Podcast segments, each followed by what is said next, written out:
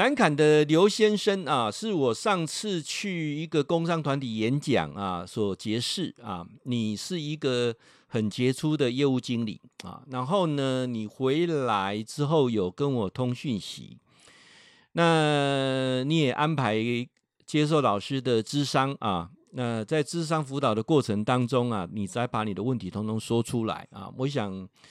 呃，整个的过程当中啊，我想今天就来跟大家来探讨。有时候在职场上，不见得你努力就会成功啊。那我想针对这个刘先生，啊，你愿意把这个问题也让大家一起来分享啊，我觉得很谢谢你啊。好，那我们来谈一下南崁的刘先生啊。南崁刘先生是一家外商公司的经理啊，业务经理啊。那你们公司啊，有分成很多的区块啊。呃，国内也好，中国大陆也好，欧美也好，都有啊。那你们呢？总共全球呢有十二个地区的经理啊，业务经理。那你本身呢是台大商学系啊？你在五年前也去完成正大的 EMBA 啊，在学历这个部分呢是很漂亮的啊。那你在公司呢已经待了十三年，也就是在十二位的区经理当中啊，你是属于最资深的。那公司啊，前阵子啊有升迁，然后要升迁协理啊，这等于是你们区经理上去，业务经理上去有个协理啊。那在过完年之后呢，公布人事的讯息之后啊，这次又不是你啊，你很失望啊，而且这个人蛮之前的，他才进公司七年多啊，算是呃蛮菜的了啊，所以你心里哈一直。很不舒服啊！你甚至想辞职，那因为考虑到说有时候中年哈要再换工作啊啊，真的不是那么容易啊，那就内心就压力很大。那你也去看身心科的医生，也在服药啊。那因为公司训练特别的机缘认识教授，那跟我通赖之后呢，你就跟我约时间做咨商。你说哈，你从小功课就非常好，你是建国中学，那台大商学系啊，然后完成正大的 EMBA，你在公司十二年半，那你做事非常认真，很努力，你就是想不通为什么升迁不是你啊？你为了这件事情，我想哈，我们在身心会出状况，一定是想不通了啊，看不透，放不下，才会有所谓的。情绪上的失控，精神上的焦虑、忧郁啊，甚至看身心科。如果都知道原因是什么，那就没有什么好好难过的嘛。就是因为真的不知道原因是什么啊。那你跟你太太啊，你太太也常常呃替你抱不平，在想说，那我到底是不是应该换工作啊，或者？呃，转换一下自己的心态或等等啊。我在跟你辅导智商的过程当中，我有问你啊，有一个基本上做创业家人格特质的分析呀、啊。我也很清楚告诉你说你，你你是不适合创业的一个人。当然，教授我也本身也不会想创业，因为我们在这种高科技的行业发现呢，不是那么个低成本就可以创业了，而且门槛高以外啊。我个人对创业也没有这个企图心啊，呃，我做过很多研究，我发现呢，会创业的人基本上也不会做什么 什么样的所谓的呃性向测验的人，他就做了哈，一一般就做了，而且创业的人一般年纪大概都很轻，就会去创业，去尝试创业，而且一直在创业。失败当中创业，创业之后再失败，失败之后再创业啊，就是会不断在重复这个事情。那他人格特质是这样，你是不属于这种人格特质。那现在你要跟我谈的是说，为什么你的学历这么好，你的公司资历是最老的，你也很努力啊，那为什么老板升迁不是你啊？你一直想不透啊。我有问了几件事情啊，问了你三件事情。啊，第一件事情就是，你每次升迁之后，不是你，你有没有去找你的主管啊？我说你，你这负责这个部分的主管是谁？还有我们的副总啊，你有没有去找你副总谈这件事情？他说没有，啊，没有。那第一次智商，我就很呃很鼓励他说，有时候很多事情啊是要摊开来讲才会知道，如果没有摊开来讲，你这么一直想一直想啊，谁也帮不了你啊。我不是和你猛行，我们老师嘛没通灵了啊，所以我你一定要跟你主管很坦诚的哈去聊一下，而且你接受这个事实啊。人哦，不能有怨哦，有很多怨的话呢，你未来的工作不愉快以外呢，你的工作绩效也不好，然后你现在自己身体都出状况啊，所以他接受我的建议啊，回去呢就跟他们副总啊做一次恳谈。那在第二次咨商的时候，他就很清楚的告诉我，他说他的副总啊认为说他的能力很好啊，学历当然很棒啊，那他特别要强调一下说，呃，他他们副总。理论上是一个专科毕业啊，也就是呃，他没有读大学。当然，最后他有进学校去去读这个在职专班的硕士，而且读的也不是政大啊，所以也不是台大、清大、政大、交大啊、成大都不是啊，只是一个呃一般般的哈的一般般的啊。我就问他说：“一般般是什么？”他说：“台北大学啊，一般般呐啊。”所以就出了几个状况。那个那个问题，我想。你的副理没有跟你说了，我后面再再跟你补充 说明一下。你的呃，你的副总啊，副总跟你讲说，呃，没有升迁的原因是因为说，呃，不是你的学历，不是你的能力啊，不是呃，而是考虑到说，担任协理这个工作是要做协调工作的。那他觉得说，有时候你在讲话太直接了啊，太直白了，有时候会伤到人。然后呢，在你同区里面，你的业绩算不错，但是你有带多少人，你却没有带到他们的心啊。那每次我们在做这种全球性的哈协理啊，因为协理总共只有三个协理嘛啊的这个升迁的过程当中，我们都会做很清楚的内部的调查。我们发现，在同部门里面，你的部署能够相挺你的不多啊，而且很多对你有威严，表示说你讲话不留情面啊，然后呢，呃，没有温度。好，那我我我必须要啊，副副总就跟他讲说，我必须要让你了解，担任协理这个工作，并不是冲业绩，而是能够做协调整合的工作啊，一个。协理，他可能要带四个地区的业务经理啊。那如果说你上来了啊，我相信能力没有问题，但是你能带到多少星，这是我们高层比较担心的啊。哦，他他这个呃。之后呢，他就恍然大悟了。他说：“哦，我我就是不会讲那些虚伪的话，我就是不会那去讨好人家、打马、拍人家马屁呀、我不会像他们一天到晚围着你打高尔夫球，没有啊。我就认真在我的工作上哦。那我多的时间就陪我的家人，我有我有错吗？哦，我有错吗？第二次在跟教授做咨商的时候呢，我就很清楚的点出啊，第一个，呃，协理这个工作到底是什么？跟你业务经理有什么不一样？你到现在清楚了吗？”啊，他说他终于清楚了啊，他终于清楚了，就是要去协调另外几位的啊地区的业务经理，等于是要负责四个区的经理了啊。我说你一般跟他们处的如何？他说我们彼此没什么交集啊，各各顾各的啊。我也不会为了说要去把那浪费我的时间哦。说这个不是浪费时间啊，尤其我们在越往高层走的时候啊，不是像你想的是这样子。所以有时候我们讲话哈。太直接、太直白，在某个阶段就会被卡住了。我我想，我之前有谈过我自己啊，我自己在中年之前啊，我在职场上一直就是这个问题卡住我，所以我自己出去创业了啊。当我当老板要怎么样 就可以怎么样啊。可是我当老板之后，我发现说我没有办法事业做得更大的原因，也可能是这部分我所欠缺的学分啊。那我想在呃跟刘先做智商。的这个过程当中，我我的收获很多了啊！说真的，因为我会看到一个以前的自己啊。那我后面呢，我就举了几个例子啊，来跟他分享。有时候哈，我常常讲说人，人到了中年之后，真的不要讲道理，因为道理永远到你这里，不会到那到到那里啊。跟我们我们去讲人人跟人之间一定是情理法。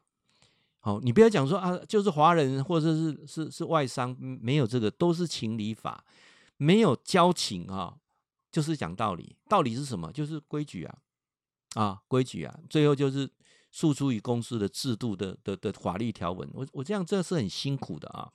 好，那教授呢？接下来呢，我就分了几段哈，来跟他分享。那我今天大概整理了一下啊，我大概那天我就举了几个例子啊。好，来各位呢，呃，我举了什么例子？刷了一天，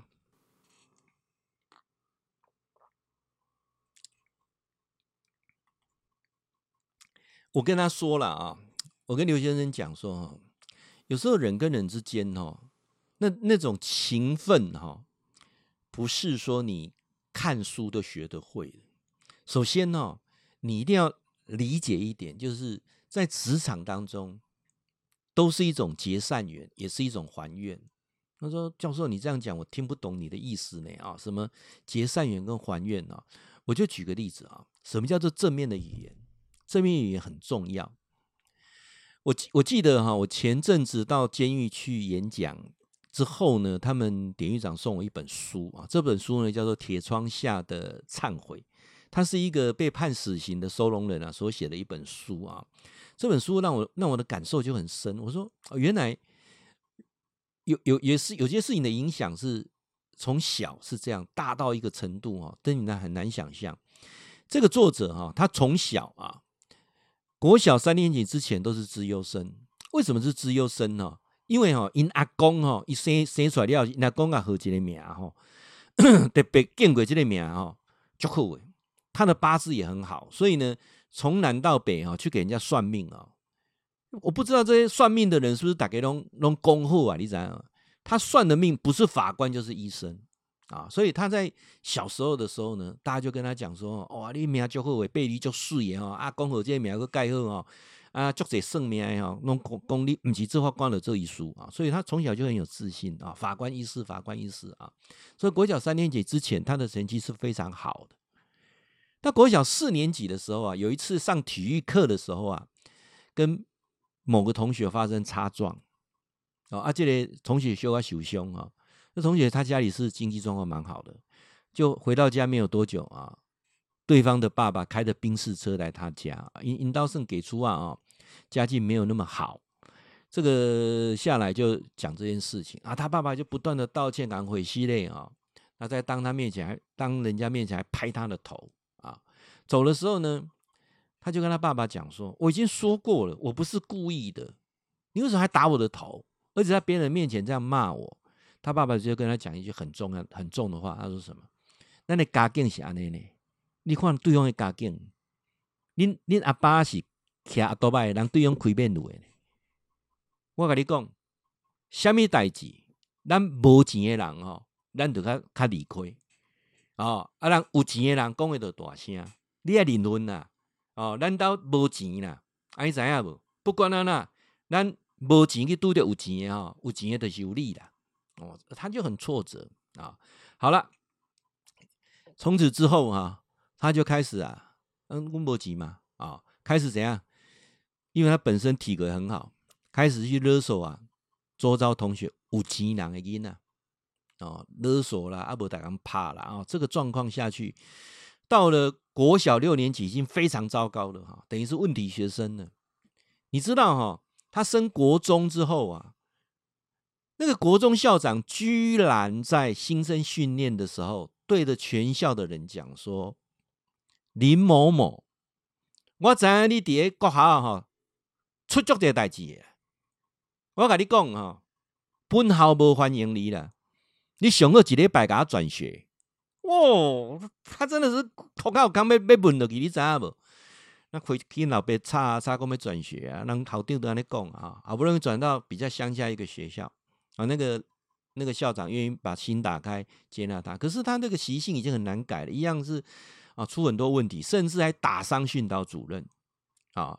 包括去这边的时候嘛，拍排长，拍甲去用关哦，这边都做特别久哦。然后呢，他出来之后呢，就怎样开始啊啊混帮派，然后呢刚跟人恰赌的时候，失手刚抬起啊啊这个过程当中啊，嗨判死刑，最后呢变成无期啊。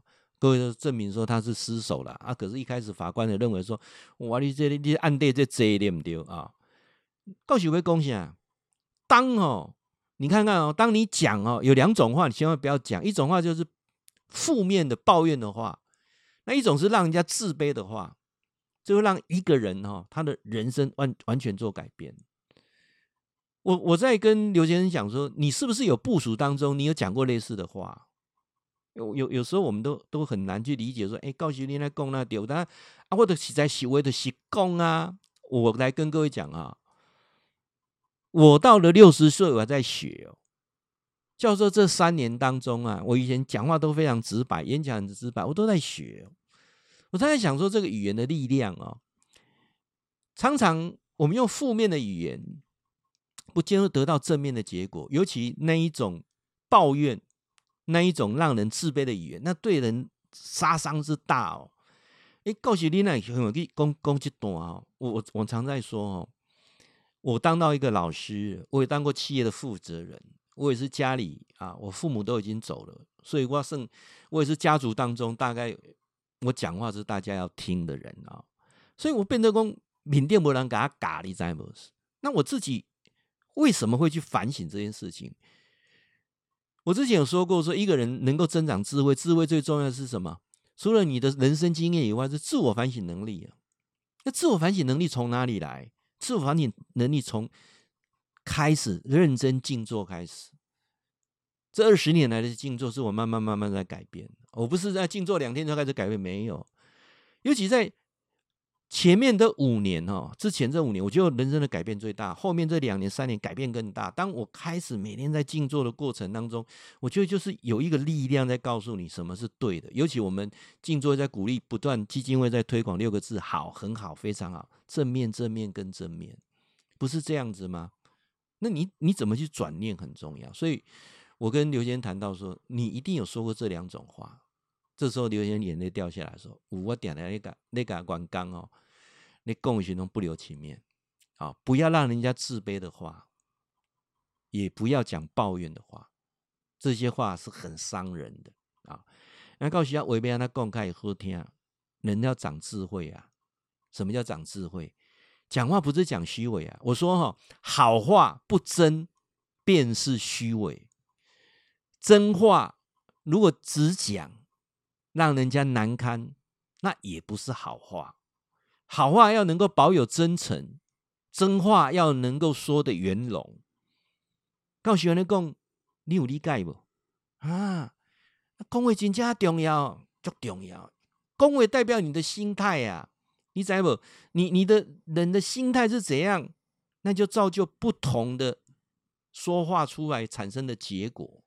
所以我常跟各位讲说，这些东西都没有人教，谁教我？神性的我在教我。静坐真的是太神奇了。我们的静坐哈，很多人讲说，老师静坐是要盘腿啊，是不是跟宗教？No No No，我我从十年、十二年前开始，我在推广的静坐叫静心默坐，静静的坐下来，好，然后那一种跟自我内心那种那种神性的你出来的时候，很多事情哦，就是那个改变是潜移默化，真的太神奇了。我刚才说过哈，讲真话没有什么不好。啊，讲好话更是应该，但是好话不真便是虚伪，真话如果直接让人家难堪，那也不是好话。好话要保有真诚，真话要说得圆融啊。哎，阿告诉你安尼讲，阿别安尼讲，来，我简单举一个，恁就听有啊。我有一届哈，我去这个某一个扶轮峡演讲，他们的社长是女的啊，他就问我说：“哎、欸，林教授，你看我才几回？哇，很直接啦。”问我说：“林林教授，你看我几回啊？你哈，我他岔起来，我怎么回答哦？好像都不对哦啊！他又追着我问说：林教授，你说啊，没关系啊，你看起来我我看起来我几回啊？请问这个时候我是要回答说他很年轻吗？多多多年轻几岁呢？还是还是怎么猜？我就跟他讲说，我真的不知道怎么猜呢。没关系，你猜你猜。我就想说。”以你的社会地位、谈吐学养，还有人生智慧，我觉得我是不是应该多猜几岁？但是看你的外貌、你的皮肤、你的青春气息，我是不是少少猜几岁？我真的不知道该怎么猜呢。各位，赶快一句话，好话、真话，看你安怎讲，你讲是不是？好，来，各位呢，好朋友啊，我想我们每次哈、哦，你们的问题啊，我都很认真的做整理，也期待啊，各位我们在呃不二禅的讲堂当中啊，把你的问题提出来，彼此大家增长智慧啊。好，来。另外一个问题啊，我想来这个问下面那个问题就比较不一样了啊。什么问题呢？来谈一下。这个住竹北的林小姐啊，你已经在谈论离婚这件事情啊。你说你跟你先生结婚二十一年，二十一年都很痛苦啊。你先生是个大男人主义啊。那前阵子发生一件事情啊。那你决定要离婚啊？我我说什么事情让你决定要离婚呢？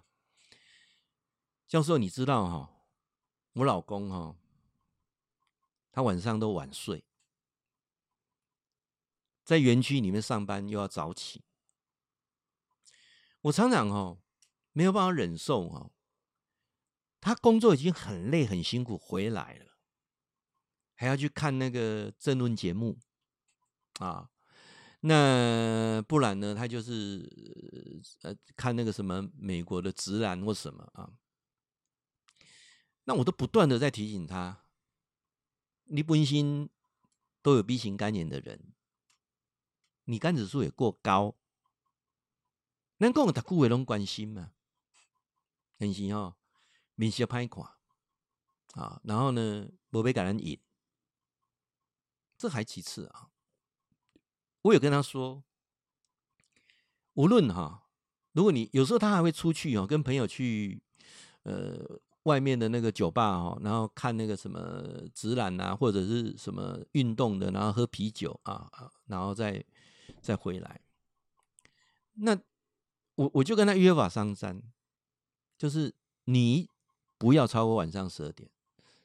我已经讲很多次了，有一次我就警告他，我说你。在超过晚上十二点了，你就别想我帮你开门啊！有人讲开门不是啊，我来这个拖开，根本没没被他亏啊。那就在上个月，我老公啊啊，晚上超过十二点啊，我我我在十二点的时候我就准时赖他，已读不回。到十二点半的时候呢，我已经赖了他三次。啊，也是已读不回，就表示手机没看。我在家里担心啊，会不会出什么事啊？等他啊，等到晚上一点十分的时候啊，啊，听到那个计程车啊停在我家门口，我想应该是我老公回来了。那结果不是啊，是隔壁邻居呀。我现在看时间已经一点快一点半了。更担心了，继续赖他，手机都没看。我光这个赖啊，已经不知道几次了啊。写完录取，我这个绝对不要给他开门。一点五十分，我老公正在按电铃呢，对讲机喊叫我开门，我就不回应。啊，你赖不看，我也不回应啊。我我们常常会用这种方法去报复最最亲密的人了。有没有发现这种情况？有啊，就不看啊，我不不回应你按对讲机，我就是不接啊。这老公开始拍门了，我就死都不开。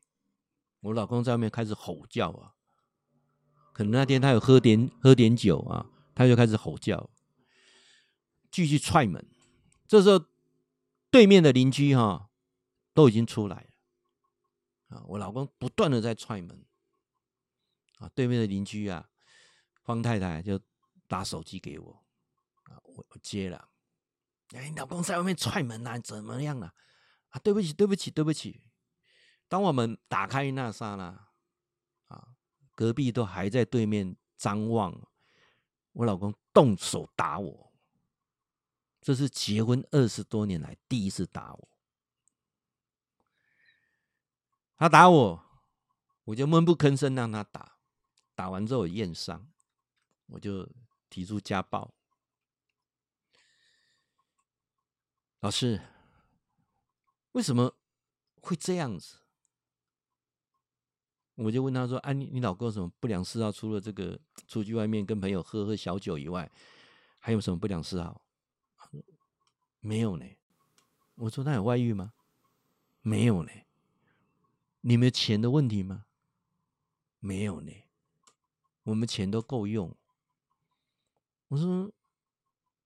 嗯，那你老公之前有情绪失控吗？没有呢。那你去回想一下，一个人要情绪失控，是不是一种累积性的？是不是这样子啊？譬如说，他每次你规定他晚上十二点要睡觉，你规定了啊，规定啊。请问是你规定还是你们有协商过，是吧晚上十二点睡觉？没有，我们就我就跟他讲很多次啊。对不对？他也没有反对啊，当然就是变成规定啊。可是，当你老公超过十二点的时候没有睡觉的时候，你会怎么做？你你们有睡同间房吗？有啊。然后呢，我就会冲到他书房去啊。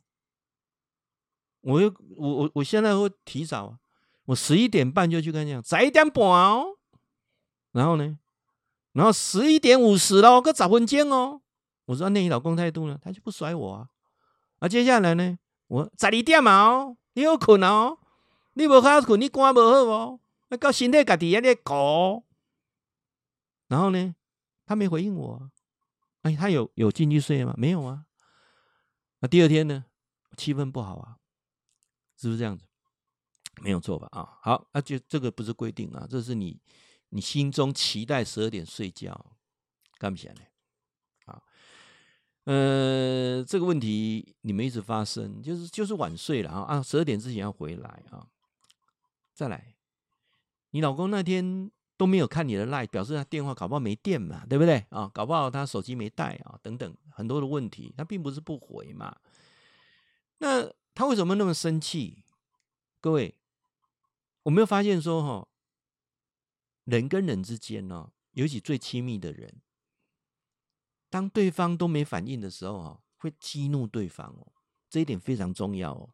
老师是过来人哦，以前我跟太太冲突常常就这样，我太太就死不说话，我就越来越生气啊。所以，那我们到底怎么做？我就问林小姐说：“你觉得婚姻，你觉得想挽留，还是真的是要离婚？”没有啦，老师，我不要离婚啦，我是讲气话啦。啊，你不是报家暴的吗？啊。我我也是一起气愤嘛，对不对？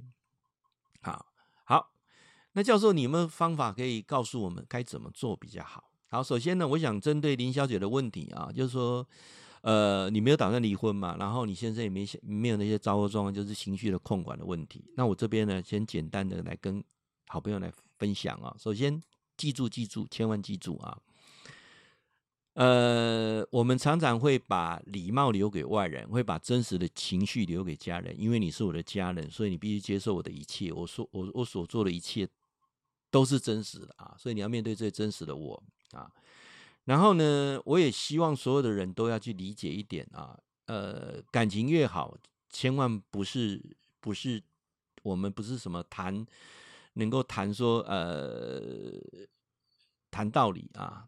可以说得通哦，因为什么是道理啊？我我那天很详细研究过那个道理啊。道理到底是什么？道理就是什么是道啊？我正正这阵子在看这个呃《道德经》啊，《道德经》分成道跟德两，上边是道，下边是德啊。道是什么？道就是宇宙运行的一个规范，这道是看不到摸不到的，那就是个规范啊，规范就是大家必须遵守一个规范啊。那。这个部分呢，人不希望去遵守一个规范，要等到一个年纪之后才知道哦，原来宇宙当中有规范啊，所以不要去跟太年轻的人讲什么叫做道，一个规范，什么是理，就是大家都要遵循的，或者是我可以控制的范围叫理，我看得到、管得到的、呵护得到叫理，没有一个人喜欢被呵被被控制在一个一一个固定的距离里面，所以教授很清楚跟你讲啊，道理道理都永远是到你这里，不会到他那里。人要的是一个勤奋，尤其上了年纪之后，夫妻如果结婚超过十年、二十年，真的是勤奋很重要。那到底什么是勤奋呢？我给您尬撒娇不？好撒娇，啊嘛去检视这三样代志，这三样代志哈，你若清楚啊，理论上婚姻拢无问题。这三样代志若无清楚哈，婚姻的问题哈，新生的救你救也也也救不了你了啊。教授，你要讲到三项啊？我说婚姻会出问题，就三件事情。哪三件事情？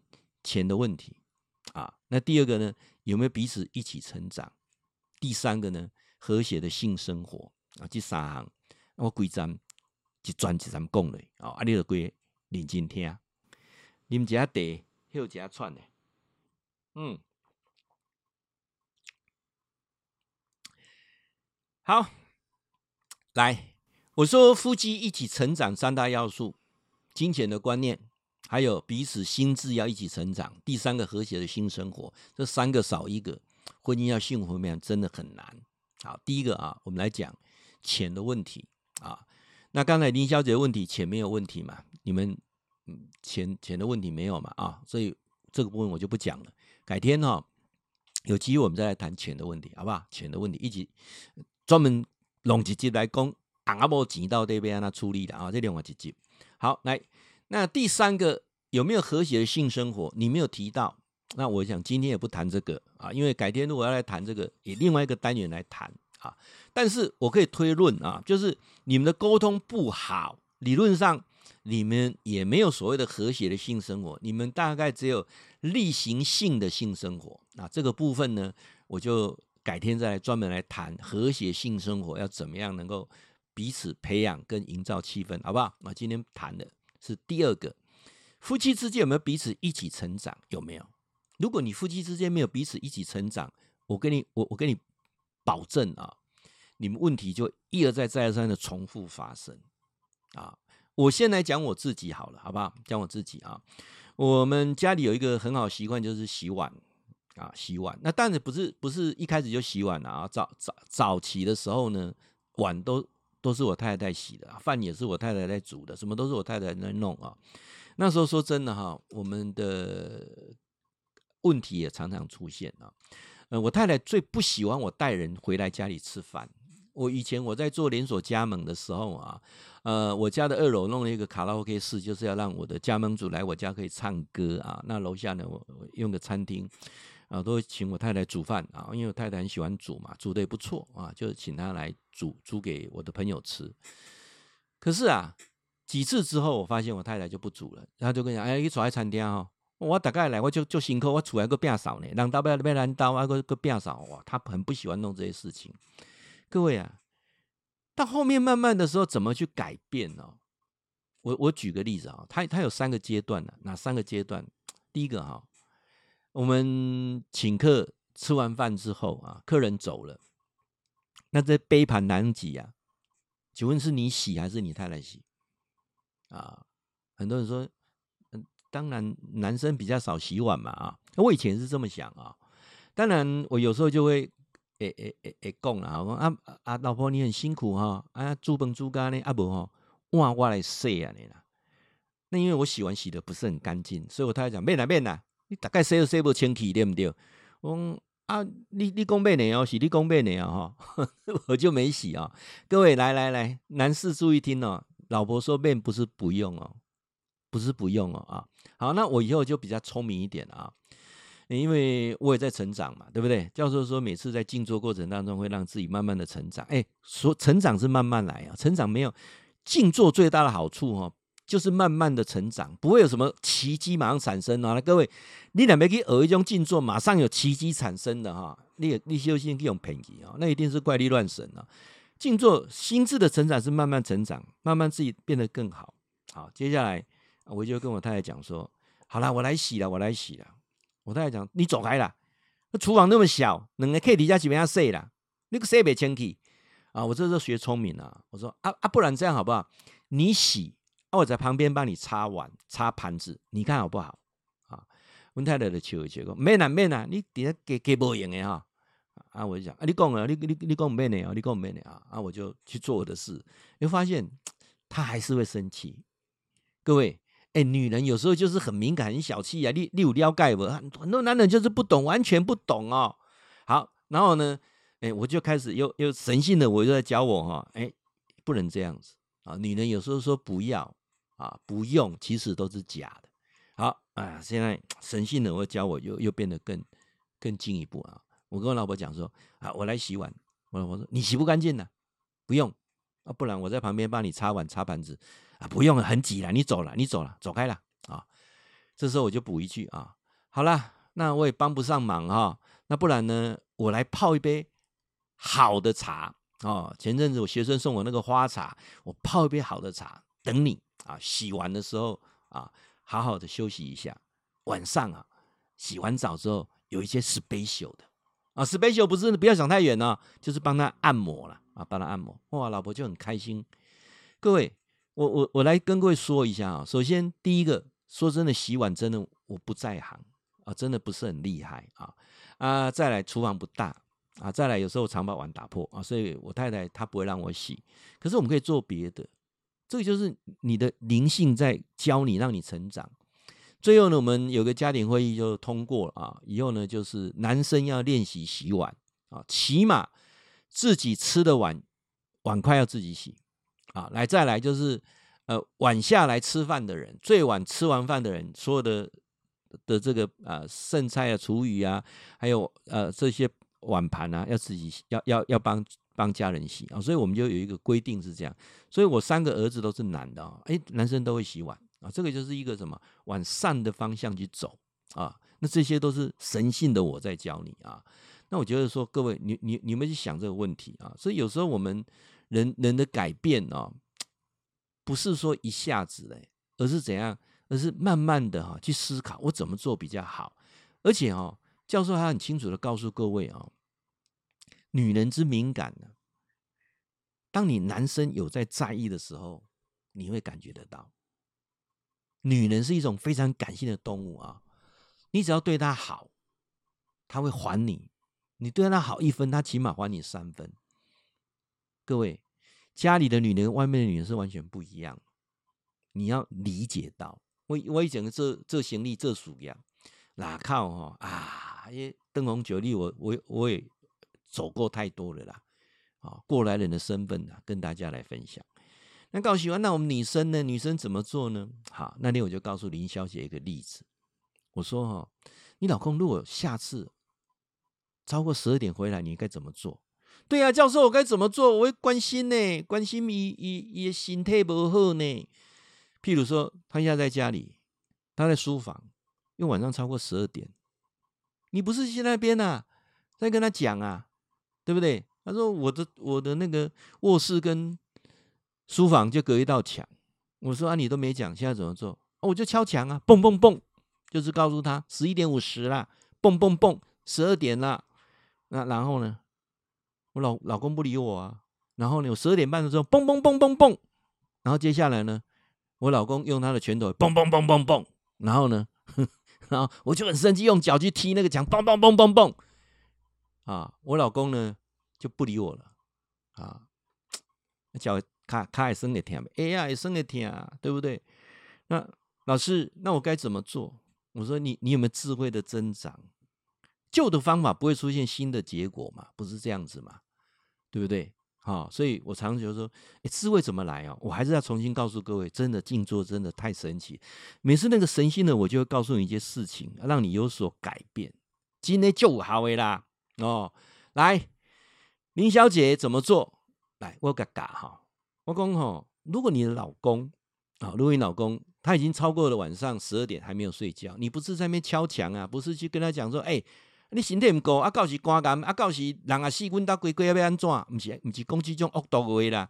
你安那泡一杯啊牛奶，对毋对？还是煮一碗面，下骹夹一张纸，哦，安那甲讲，啊，拿破仑一天只睡四个小时，但是拿破仑活不到四十岁。老公，你对我们的家太重要了呢，没有你，我们家怎么办？好好保重身体。爱你的老婆哦，你看嘛，你老公咧啉一杯牛奶，啊这啊这杯面，下开个上纸，一直纸给他看上，对不对？你重点是爱伊嘛，敢毋是安尼？那老师啊，阮翁啊讲超过十二点无回来，要安怎？我会等无？毋免等哦，你问着甲大上纸着好。爱张纸要要写啥？你张纸你着甲写，甲写讲老公哦，你回家了哦，饿不饿？电锅里面有人参鸡，吃一吃再睡。如果吃不下，被窝里面有老母鸡啊，都在等你啊啊！我们家都是爱你的，好好保重自己。安尼都好啊，是不是？老公看了那，哎，人生鸡嘛加，老母鸡嘛加，你讲是不是哦？白白一句话啦，哦，一个心态的转念。人生的境遇就不同。各位，这个频道希望你跟俊良老师一起找到神性的我们啊，麦去讲去贵也可以啊，啊，麦去让你做几块无为无代志啊。有时候呢，我们说为什么会愤怒，对不对？那个就是鬼上身呐、啊，我会贵啊，会给你甜呢。为什么会有贪念？啊，你要做这钱，我朋友一世人。勤俭苦，结果要投资一个，而且要获利偌济有无？这么基金要用骗去啊？哎，就讲一万多人当中，其中一个骗偌济两百几万呢？所以贪念贵给你卡心。